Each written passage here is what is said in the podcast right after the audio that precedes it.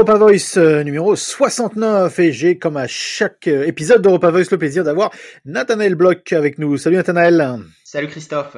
Alors, on va parler donc euh, une fois n'est pas coutume de Nouvelle-Calédonie. En fait, il y a eu un, référendum, deuxième référendum d'auto-détermination euh, pour l'île qui est à côté hein, de, de, de l'Australie. Expliquez-nous euh, l'importance de ce vote, de ce deuxième vote, vote probablement pivot. En tout cas, c'est ce qui laisse, c'est ce qui laisse à penser pivot dans, dans l'autodétermination de la Nouvelle-Calédonie. Alors effectivement, Christophe, il y a eu un second référendum sur l'indépendance de la de la Nouvelle-Calédonie. Alors la question qui était euh, qui posée aux électeurs inscrits euh, sur sur les listes électorales, c'était voulez-vous que la Nouvelle-Calédonie accède à la pleine souveraineté et devienne indépendante Indépendante. Donc c'est assez clair. Alors il faut aussi euh, petit élément de précision que simplement les électeurs inscrits qui répondent à certains critères de résidence stricte, notamment pour les non-Kanaks, c'est-à-dire qu'il fallait habiter sur le territoire depuis un certain nombre d'années, pouvaient participer à ce référendum. Et les résultats euh, de ce référendum, euh, Christophe, c'était un non pour une pleine souveraineté et une indépendance à 53,3%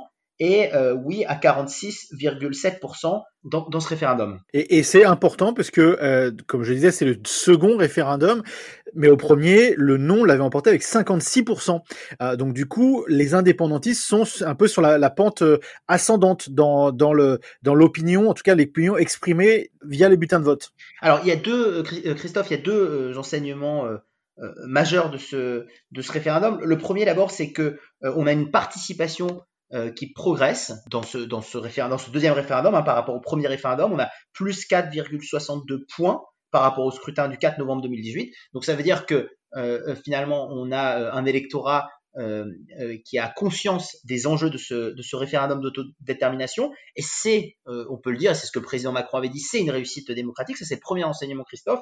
Mais le deuxième enseignement qui nous intéresse même davantage ici, et c'est là où c'est intéressant, c'est que on a en fait un écart qui se resserre entre les deux camps. Euh, parce que deux ans plus tôt, en 2018, les partisans à l'indépendance de la Nouvelle-Calédonie avaient euh, recueilli seulement 43,3% euh, contre 56,7%. Alors que là, ils sont à 46,7%. Donc ça veut dire quoi? Ça veut dire que c'est finalement presque une, une victoire en trompe-l'œil euh, pour les pour les, les indépendantistes. Et d'ailleurs on avait vu on a vu des scènes de liesse euh, extraordinaires en Nouvelle-Calédonie hein, de ces indépendantistes parce que euh, on le sait il y a un troisième référendum qui est prévu hein, par les par les accords de de Nouméa. Et donc les indépendantistes ce qu'ils voient eux c'est pas le résultat en valeur absolue de ce deuxième référendum mais c'est la progression c'est le mouvement euh, entre le premier référendum et le deuxième référendum. Et ce, évidemment, qu'ils espèrent, euh, c'est que cette progression continue et qu'ils accèdent à euh, l'autodétermination et à l'indépendance dans le troisième et dernier référendum qui est prévu. Alors c'est vrai que la progression était de 3 points et c'est vrai que si ça continue sur le même le même volume de progression, les 3 points, on sera à 50-50, donc euh, euh, ça risque d'être vraiment euh, très très très serré si ça continue dans ce sens-là. Ce qui est, ce qui est intéressant de voir, c'est qu'en en fait au niveau gouvernement français et au niveau anti-indépendantiste également, on, on essaye et on, on, assez positivement d'ailleurs, mais on essaye de mettre la Nouvelle-Calédonie vraiment sur cet axe indo-pacifique et on rappelle l'importance d'une île comme la Nouvelle-Calédonie dans l'arsenal indo-pacifique de cet axe euh, tant prôné par, par, par, Emmanuel Macron et par son gouvernement. Alors il y a, deux, aspects, euh, euh Christophe, à cette, euh, à cette question. D'abord, et c'est finalement une position assez macronienne du, du, du Nini ou du en même temps, c'est que à la fois le gouvernement français prend acte hein, de, ces, de, ces, de, ces résultats hein, et, et, le président Macron ou son ministre euh, des Outre-mer Sébastien Lecornu euh, constate hein, que euh, euh l'évolution et l'augmentation du vote indépendantiste, voilà, c'est quelque chose qu'ils ont constaté, c'est quelque chose qu'ils doivent anticiper en vue d'un troisième référendum, ça c'est évident, mais mais en même temps et, euh, et c'est là où c'est intéressant, c'est que euh, finalement, quelle que soit, j'allais dire, la réponse à ce troisième référendum, c'est l'après-référendum déjà qu'on va préparer. Si je fais une analogie, Christophe, avec un sujet dont on va parler dans quelques minutes et qui nous tient à cœur, euh, c'est comme le Brexit. Si, vous voulez, à ce moment-là, on, ne prépare plus simplement le Brexit. Ce qui va, ce qui va être intéressant, euh, ce qui va être crucial et primordial, c'est l'après-Brexit. Pour la Nouvelle-Calédonie, c'est la même chose. C'est-à-dire que là, il faut déjà que le gouvernement français se place dans l'après troisième référendum, quel que soit, et c'est ce que le président Macron d'ailleurs a dit, hein, quelles que soient les quelles que soient les options. Et une des manières, Christophe, et c'est là où, où c'est assez intéressant, une des manières de se placer déjà dans l'après troisième référendum, c'est d'éloigner un petit peu la focale et de considérer effectivement, comme vous l'avez mentionné, que la Nouvelle-Calédonie, elle s'inscrit dans une politique géostratégique française qui est plus grande, qui est euh, plus globale, qui est l'axe euh, Indo-Pacifique, qui est la zone Indo-Pacifique, qui est une priorité, Christophe, euh, pour la France. Alors l'axe Indo-Pacifique, qu'est-ce que c'est? C'est un axe qui va de Paris à Canberra en passant par New Delhi, et donc qui inscrit aussi après Canberra la Nouvelle-Calédonie. Alors pourquoi c'est important, Christophe, pour la France? C'est important parce que en fait, si on résume, on a un, espace géopolitique, notamment pour la France, qui est en train de se déplacer de l'Atlantique au Pacifique. Et si je vous donne juste deux chiffres, on a 93% de la zone économique exclusive. Euh, donc vous savez, hein, c'est ces zones euh, au-delà de votre territoire, euh, ces, zones maritimes dans lesquelles vous pouvez développer vos activités économiques. On a 93% de cette zone pour la France qui est située dans les océans Indien et Pacifique. Est-ce qu'on a une présence insulaire extrêmement importante dans ces zones-là Ça c'est un premier chiffre. Et puis on a plus de 1,5 million de résidents français et 8000 militaires qui sont aussi en mission dans cette zone Indo-Pacifique. Donc pour la France, c'est extrêmement important et inscrire la Nouvelle-Calédonie dedans, c'est un enjeu crucial pour le président Macron. Oui, et surtout, il faut rappeler que ça a un enjeu également européen, parce qu'il n'y a pas vraiment d'autres puissances, entre guillemets, euh, européennes qui soient autant présentes dans le Pacifique et autant présentes, prêtes à répondre justement dans cette bataille euh, américano-chinoise.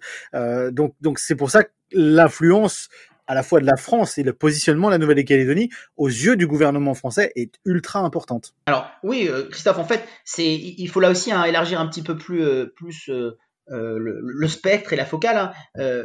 nous, en, tant que Français, on parle évidemment de, la Nouvelle-Calédonie, mais, ce sont tous ces États insulaires de cette zone pacifique qui, qui connaissent un regain d'intérêt depuis le début des années 90, et notamment de la part des, puissances asiatiques. Hein. et c'est là où il faut faire la comparaison, c'est que euh, dans le jeu international, euh, même si le jeu pour la France il est multipolaire, il est multipolaire parce que vous vous opposez à d'autres euh, pôles ou à d'autres espaces géopolitiques importants. Et si vous voulez, ce qui s'est passé, c'est que ces États du Pacifique, depuis les années 90, ont vu un regain d'intérêt, et notamment de la Chine. Alors, pour une simple et bonne raison, c'est que euh, la Chine, en déployant euh, ses forces de frappe dans ces zones du Pacifique, elle peut accéder à des ressources euh, de manière plus facile. Je pense notamment aux ressources aquatiques, halieutiques et minières. et surtout, elle trouve dans ces zones-là des appuis diplomatiques extrêmement importants pour déployer son influence internationale. Et ce qui est intéressant, dans la, Christophe, dans la vision de cet axe, de cette zone Indo-Pacifique pour la France, c'est qu'il y a deux aspects euh, qui est très clair. Hein. c'est une note du, du Quai d'Orsay, c'est des informations que vous pouvez trouver sur le site du, du Quai d'Orsay. C'est que d'un côté, pour la France, c'est euh, renforcer euh, les partenariats avec la Chine et introduire plus de ce qu'on appelle de réciprocité dans le cadre du dialogue politique. Hein. donc ça veut dire, ça va être la réciprocité sur les taxes euh, sur, les taxes carbone, ça va être la réciprocité sur les échanges économiques, hein. c'est de faire jeu égal en fait avec la Chine. Et puis euh, le deuxième volet de cet axe Indo-Pacifique, qui est peut-être un peu moins offensif, c'est de créer finalement avec certains pays de la zone, alors on pense à l'Australie, on pense à l'Inde, on pense au Japon, à la Corée du Sud, des partenariats stratégiques parce qu'on partage une communauté de valeurs et d'intérêts. Tout ça, c'est dans une note du Killer. Et c'est intéressant, Christophe, parce qu'on voit bien qu'il y a deux aspects dans cette zone Indo-Pacifique. Il y a un petit peu contrecarrer l'influence euh, de la Chine. Et puis de l'autre côté, il y a développer avec des pays avec qui on partage des valeurs et des intérêts, des coopérations encore plus renforcées. Et donc c'est extrêmement important. Et, juste pour vous montrer, hein, le, président de la République euh, française Emmanuel Macron, dans son dernier discours euh, du 14 juillet, a déclaré, je le cite, nos grands enjeux, c'est aussi l'axe Indo-Pacifique, défini il y a bientôt trois ans, où nous sommes présents, où nos concitoyens vivent, où nos armées sont déployées et où les impératifs stratégiques, la liberté de cette souveraineté dans l'océan Pacifique et Indien, sont une clé du jeu contemporain des grandes puissances. Coucou la Chine. Et, et, euh, et, aussi, il y a euh, euh, la nomination de, du, du, de l'ambassadeur français en Australie, Christophe Pono, a été nommé à un nouveau rôle, justement, pour ben, avoir un, un, comment dire, un, un, regard complet sur, sur, sur des évolutions de cet axe. Oui, voilà, effectivement, c'est une, une, nomination qui est qui est d'abord méritée hein, pour Christophe Penaud parce que c'est un l'ambassadeur encore pour quelques jours en français en Australie, c'est un, un, grand connaisseur de la région à la fois euh, du sud-est asiatique et évidemment de l'Australie, où il est, il est, encore ambassadeur euh, euh, pour quelques jours. Mais c'est en plus une nomination symbolique, puisque ça va être le premier ambassadeur dédié à cet axe Indo-Pacifique. Et d'ailleurs, c'est là aussi où c'est intéressant, et on voit que c'est quelque chose de stratégique, c'est qu'il va, il va pas être, j'allais dire, basé et avoir une, une position tournante dans la région. Il va être basé à Paris, et depuis Paris, évidemment, il va beaucoup voyager, mais il va pouvoir déployer euh, ben, euh, toute la toute la stratégie autour de cet axe Indo-Pacifique. Donc euh, euh, voilà pour, pour, pour le rappeler, hein, pour partager avec nos auditeurs, parce que c'est quelque chose qui est nouveau, qui, avec lequel ils sont pas forcément familiers. Pour la première fois, la France aura un ambassadeur pour cet axe, pour cette zone Indo-Pacifique, et c'est l'ambassadeur actuel français en Australie, Christophe Penaud, qui va euh, avoir ce rôle euh, dans les prochaines semaines. Absolument. Allez, on va parler du Brexit maintenant, euh, parce que c'est, euh, ben, on arrive à une des dates butoirs. Hein, le, 15 octobre, c'était une des dates butoirs dans les négociations entre le Royaume-Uni et l'Europe. Je serais tenté de dire, on en est où, Nathanaël? Parce que on a lu beaucoup, ça a fait couler beaucoup, beaucoup d'encre pour pas forcément grand-chose. Beaucoup de bruit, alors pour pour pas grand-chose. Hein, c'est le c'est le titre d'une célèbre euh, pièce euh, de Shakespeare. Euh, la date butoir, Christophe, c'est ce, ce, jeudi 15 octobre où il doit y avoir un conseil européen qui est peut-être, mais alors on l'a dit tellement et tellement de fois que je, mets des gants, mais qui est peut-être euh, le Conseil européen de la dernière chance pour trouver un compromis sur la sortie de l'Union européenne euh, du Royaume-Uni. on en est où? Bah, C'est que pour l'instant, euh, il semble que euh, les deux mois et demi de la période de transition qui reste ne, sont pas suffisants pour que l'Union européenne et le Royaume-Uni trouvent un accord de sortie. Donc on en est où euh, de, tout ça? Parce que cet accord de sortie, on a quand même l'impression qu'on se dirige tout droit vers ce que Boris Johnson avait dit ouvertement dans, les médias il y a un petit moment, le, fameux World Trade Organization, le WTO, là où le Royaume-Uni aura donc ce, cette sorte de hard Brexit euh, et décidera donc de, partir complètement de, l'Europe sans avoir trouvé ou finalisé en tout cas un accord. On sent que ça se dirige vers ça quand même.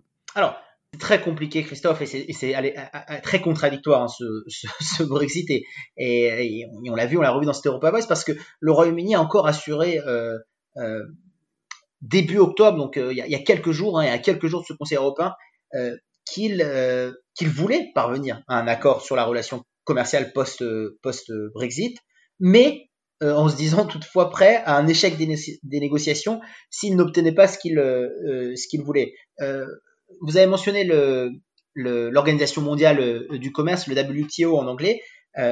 c'est en fait c'est peut-être le worst case scénario parce que si on ne trouve pas d'accord, le Royaume-Uni qui a quitté déjà, il faut le rappeler, quitté l'Union européenne le 31 janvier, n'appliquera plus à ce moment-là les règles qui régissent encore l'Union européenne, mais appliquera les règles de l'Organisation mondiale du commerce. Et en fait, c'est le worst case scénario, c'est le, scénario du pire, Christophe, euh, parce que c'est, si vous voulez, pour, juste simplifier, ben, entre, ça voudra dire que entre l'Union européenne et le Royaume-Uni, eh ben, on aura de nouveau les droits de douane les plus importants, euh, euh, les, les taxations sur les produits et les marchandises les plus importantes, comme si en fait il n'y avait aucune relation commerciale, euh, aucune, euh, aucun accord entre les, entre les euh, deux parties. Donc ça, ça, fait véritablement peur à la fois à l'Union européenne et à la fois au Royaume-Uni. En fait, si vous voulez, ce qui bloque encore, pourquoi, pourquoi il y a cette volonté d'arriver à un accord, mais il n'y a toujours pas cet accord, ce qui, ce qui bloque, c'est toujours, et encore une fois, c'est les, les mêmes sujets, hein, c'est ces questions de, autour de la pêche, c'est les questions autour de la, de la concurrence euh, équitable hein, et, les, et, les, risques de, euh, enfin en tout cas ce qu'on veut éviter de dumping euh, fiscal, social, etc. Et puis aussi c'est la gouvernance en tant que telle de l'accord et, et, finalement l'histoire commune qui va s'écrire entre les, entre les deux entités une fois que le, le, le Royaume-Uni aura terminé cette année de, de transition.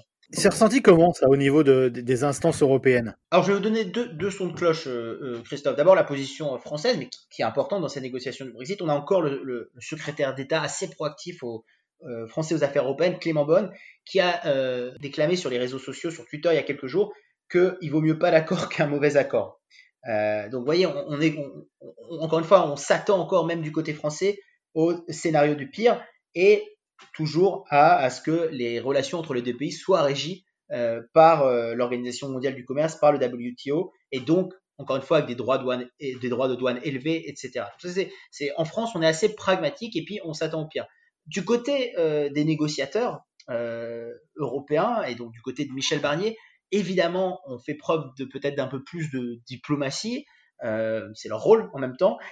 et on le voit, hein, Michel Barnier, lui, il aimerait bien donc c'est celui qui, conduit la négociation pour l'Union européenne. Michel Barnier aimerait bien en fait que les dirigeants européens euh, tempèrent, modèrent un peu euh, certaines de leurs demandes et, notamment en ce qui concerne les, droits de pêche.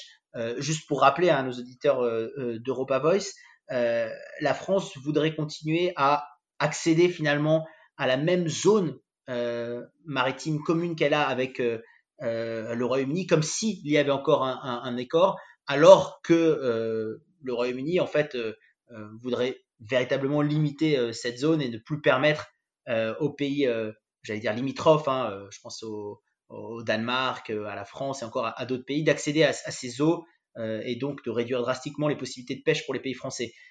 sachant, élément aussi qui est important de préciser, qu'après, le Royaume-Uni, lui, exporte 70% de sa pêche euh, vers l'Union européenne et que finalement tout le monde aurait besoin d'un accord euh, commercial et d'une bonne intelligence sur ce, sujet-là. Donc vous voyez, hein, on a vraiment, euh, encore une fois, j'allais dire, et le Royaume-Uni et la France qui font un peu leur coque et qui durcissent d'une certaine façon leur position, et on a les négociateurs, voilà, qui essayent vraiment pas de faire preuve de diplomatie. Et c'est pareil, hein, là j'ai cité Michel Barnier, mais je peux aussi vous citer du côté britannique le négociateur David euh, euh, Frost, qui lui souhaite aussi que Londres tempère un peu ses velléités de sursubventionner ces entreprises, ces aides aux entreprises britanniques pour justement éviter un dumping fiscal, un dumping social, etc. Donc on est vraiment entre le marteau et l'enclume, Christophe, en ce moment dans ces négociations. On peut vraiment attendre quelque chose